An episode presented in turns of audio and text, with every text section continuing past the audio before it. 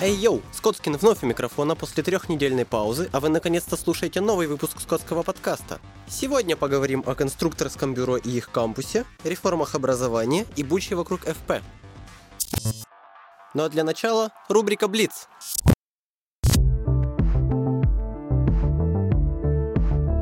В этом году увеличилась заболеваемость дифтерией. Если вы заболели на что-то похожее ангиной, сходите лучше проверьтесь. Также прививку от дифтерии можно бесплатно сделать в студенческой поликлинике. В КПИ будет создан новый институт материалознавства и передовых технологий на основе инженерно-физического факультета, кафедры смехмаша и сварки. Сварка!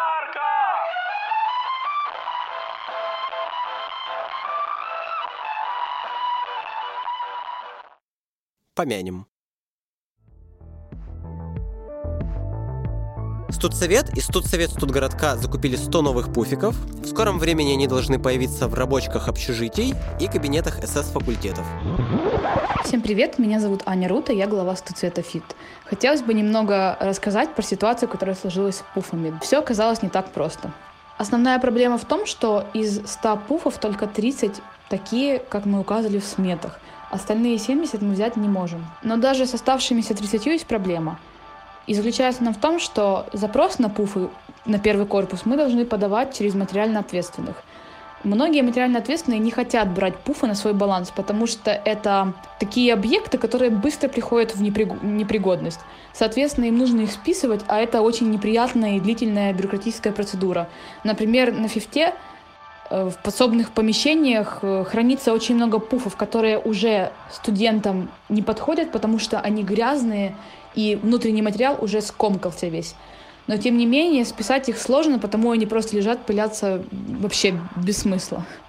Так что пуфы как бы есть, но достать их сложно.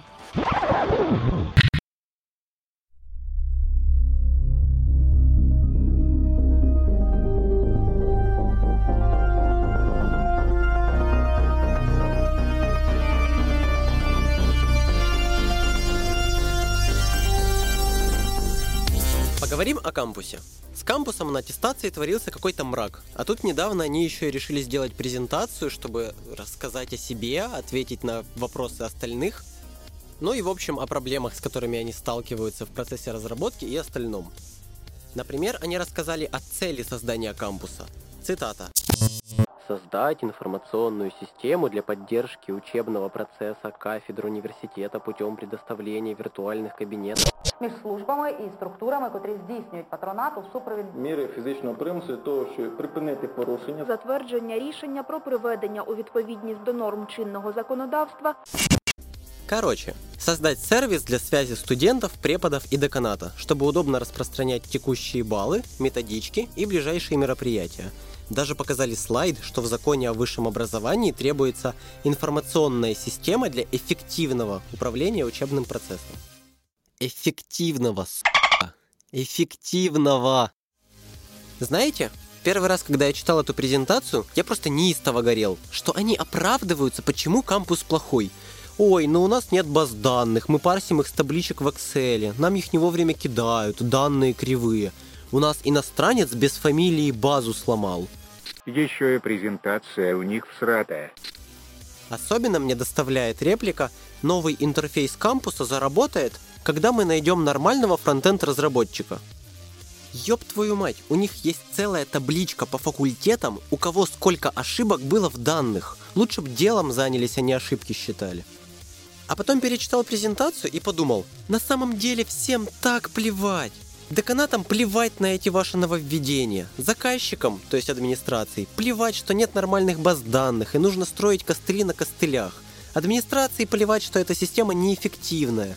А конструкторское бюро сидит за гроши и задолбалось делать костыли на костылях. Тем более, что и делать у них не сильно получается. Вы вообще представляете себе уровень разработки, когда у них падает база данных логинов и паролей, и они восстанавливают бэкапы со старыми логинами и паролями? Жаловаться на плохие данные это, конечно, хорошо, но можно писать валидаторы данных в парсерах, чтобы у них базы не падали. Кампуса вообще не должно существовать. Кампус – это неудачная попытка сделать хорошо. Почему нельзя использовать уже готовый продукт – Moodle? Преподы не хотят использовать Moodle, так они и кампус-то использовать не хотят. Знаете, как это работает? Вы проводите лекции для преподавателей, где подробно объясняете, как пользоваться мудлом и делать хорошо. И каждая кафедра его себе ведет. Дубилета на вас нет. Тут оптимизировать и оптимизировать.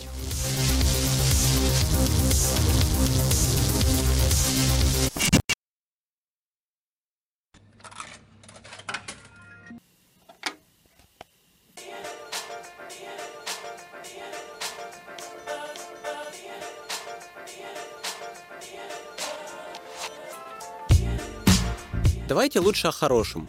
Я уже три недели хотел пересказать вам интервью Егора Стадного, замминистра МОНа, да все руки не доходили. Он рассказал о ряде изменений в вышах и министерстве, и мне показалось, что это довольно крутые решения.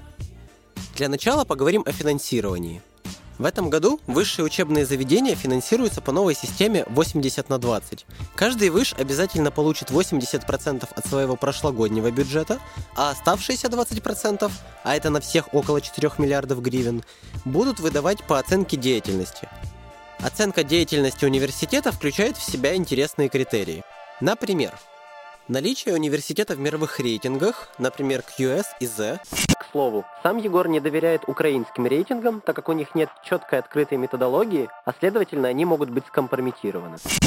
Научная деятельность – это цитируемость или количество публикаций в научных изданиях, которые входят в наукометрические базы, например, Scopus Web of Science. Сводка из Википедии. Наукометрия – область науковедения, проводящая исследования науки количественными методами. Теперь вы знаете больше. Объем внебюджетных средств. Ведь если бизнес вкладывает деньги в универ, значит он довольно надежный, и на него возлагаются надежды, и это можно подкрепить бюджетными деньгами. Количество студентов. Вот с ним интересная ситуация. С одной стороны, количество денег перестанет быть прямо пропорция... С одной стороны, количество денег перестанет быть прямо пропор... Блин. С одной стороны, количество денег перестанет быть прямо пропорциональным количеству студентов – Говоря проще, деньги больше не ходят за студентом, что позволяет не держать студентов с неуспеваемостью ради денег, а повыгонять их. С другой же стороны, за общее количество студентов дают надбавки, что должно дать стимул объединяться институтам.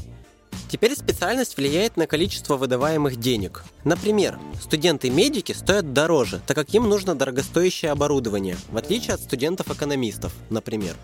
И самый интересный, на мой взгляд, критерий – это трудоустройство студентов.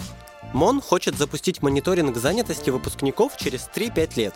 Если выпускники работают по специальности, значит учебное заведение справляется со своей задачей. А если они работают на работе, не требующей высшее образование, значит в учебном заведении плохо учат. Помимо этого, хотят провести реформу управления в университетах. С одной стороны, МОН хочет мотивировать универ становиться лучше денежным фактором, а с другой – ставит критерии и четко контролирует управленцев университетов. Ректор будет получать четкий контракт и обязательства, а не размытые требования, как сейчас. У ректора будут критерии успеваемости в своем деле.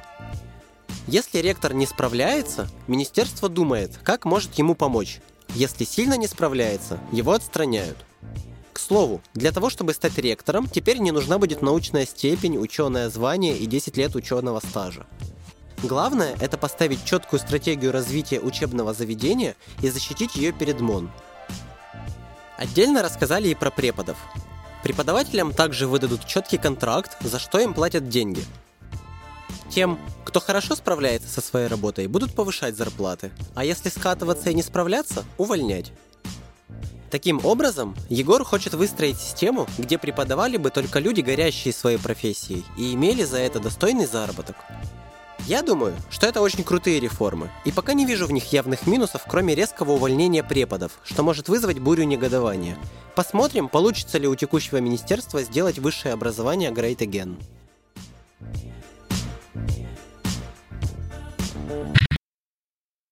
Просто напоминаю, что подписка на скотский подкаст повышает количество эндорфинов в крови, делает лекции интереснее, а пиво вкуснее.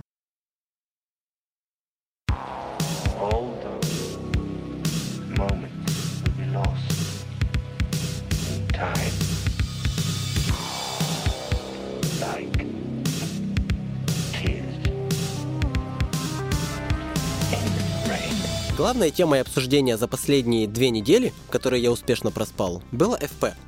История такая. В 2018 году ФП приняли обязательной дисциплиной. А когда первый год с обязательным ФП закончился, осталось около 120 должников. Но не отчислять же их за это. И студсовет договорился о поблажке с тогдашним проректором Якименко. Все написали заявление на отработку до первой аттестации следующего года. Итак, приходит первая аттестация, и оказывается, что из них еще около 70 студентов практически ничего не отработали. Но студсовет снова приходит к проректору с учебной работы, халявка, и говорит, ну блин, ну дайте им шанс, не отчислять же их за ФП. Халявка говорит, ну ладно, пусть приходят с заявлениями, посмотрим по каждому студенту, что с ними делать. После чего она отказала в продлении отработок четырем студентам.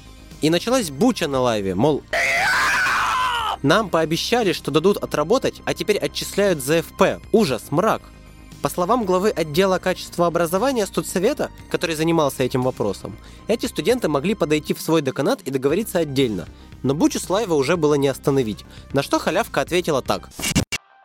Ви свідомі того, що цих заборгованості не мало бути. Ви чудово знаєте, що ви не погасили цю заборгованість протягом виданого вам двох місяців на цю процедуру внаслідок якихось там причин. Знаєте? Скажіть мені, будь ласка, а до чого тут університет? Чим КПІ поганий внаслідок того, що в нас є більше ста студентів, які вважають, що вони можуть тут навчатися так, як їм це хочеться. На телеграмі починаються відосики за папахи про Київ інноваційний університет, кращий технічний навчальний заклад і таке інше. Шановні, я е, позавчора прийняла рішення піти вам на зустріч.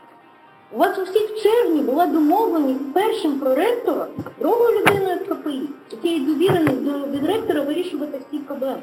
Тому що вам дають ще два місяці на вирішення проблеми з фізкультурою. Зараз люди, які приходять, майже всі, протягом цього терміну навіть не порухалися, щоб вирішити.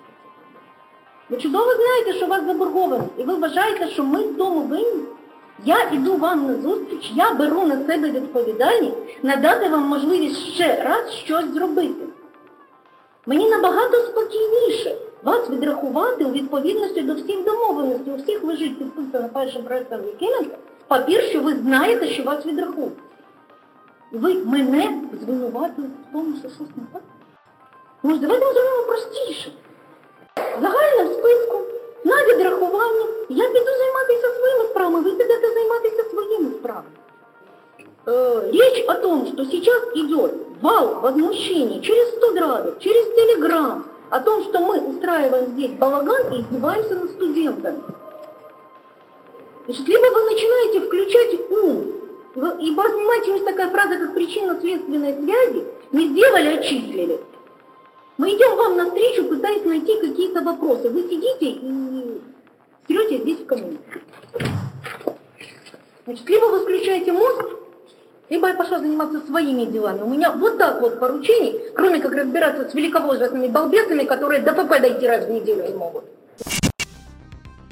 По итогу всей бучи, каждому пришедшему утвердили свой график отработки ФП, и всем по умолчанию разрешили закрыть ФП до следующей аттестации.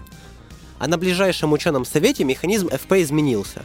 Теперь можно выбрать из 15 секций или дополнительных лекций по ФП.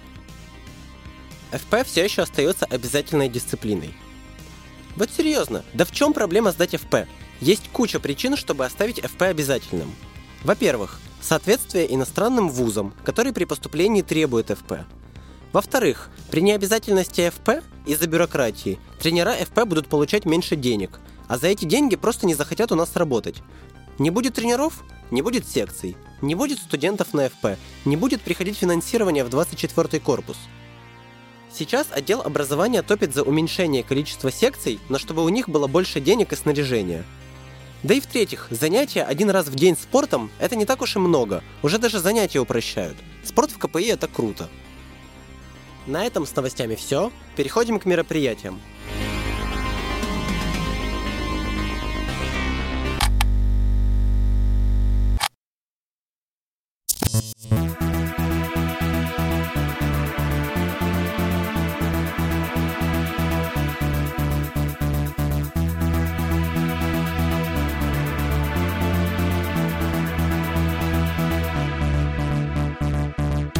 24 ноября в Малой опере пройдет главная, потому что единственная конференция о мемах «Мемстрим».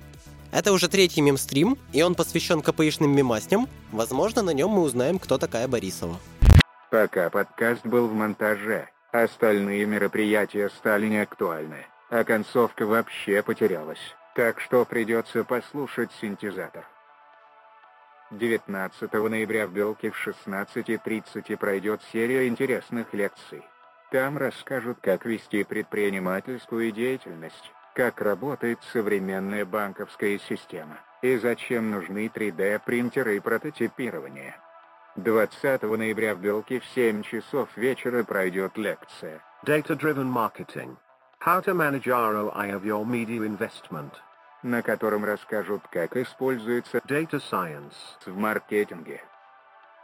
И не забываем об уже регулярном бешеном кинопоказе в четверг в 7 часов вечера в аудитории 307-18. Не упусти возможность, пока не запретили. Вжух, магия монтажа и еще немножко Скотт Скина. КПИ ТВ наконец-то выпустили записи школы лайва и на днях должны опубликовать школу первокурсника. Настоятельно рекомендую вам посмотреть лекции Яковлева и Каратенко со школи первокурсника. КПІ це про додаткових персонажів. Це про тих людей, е, таких само, як і ви, які вас оточують, і з якими ви можете генерувати інші сюжетні гілки так вести. Пожалуйста, запомните прямо сейчас. В институте раньше вы это запомните, тем лучше будет ваше обучение. И Бродецкого и Беленко со школы лайва. Я сидел, думал, что вы, наверное, очень замерзли, очень устали, проголодались, и вам два дня рассказывают, как надо жить. И знаете что? Послушайте еще 15 минут, не умрете. Тобто ви можете якісь локальні такі е, теми виносити на рівень національний, можливо, це буде навіть допомагати їм вирішуватись. І е, в персональному плані це може для, для вас стати такою хорошою дуже пісочницею, в якій ви набудете е, якихось навиків. Время зря не потеряете.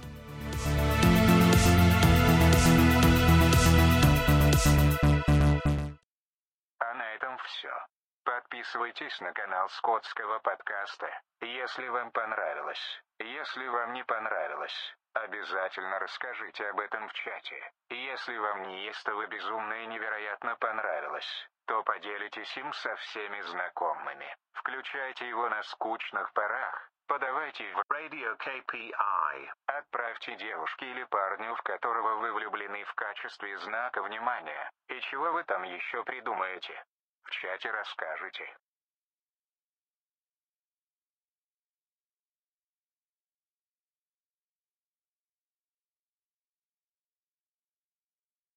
Зачем мне вообще записывать свой голос, если можно генерировать подкаст Google мужиком?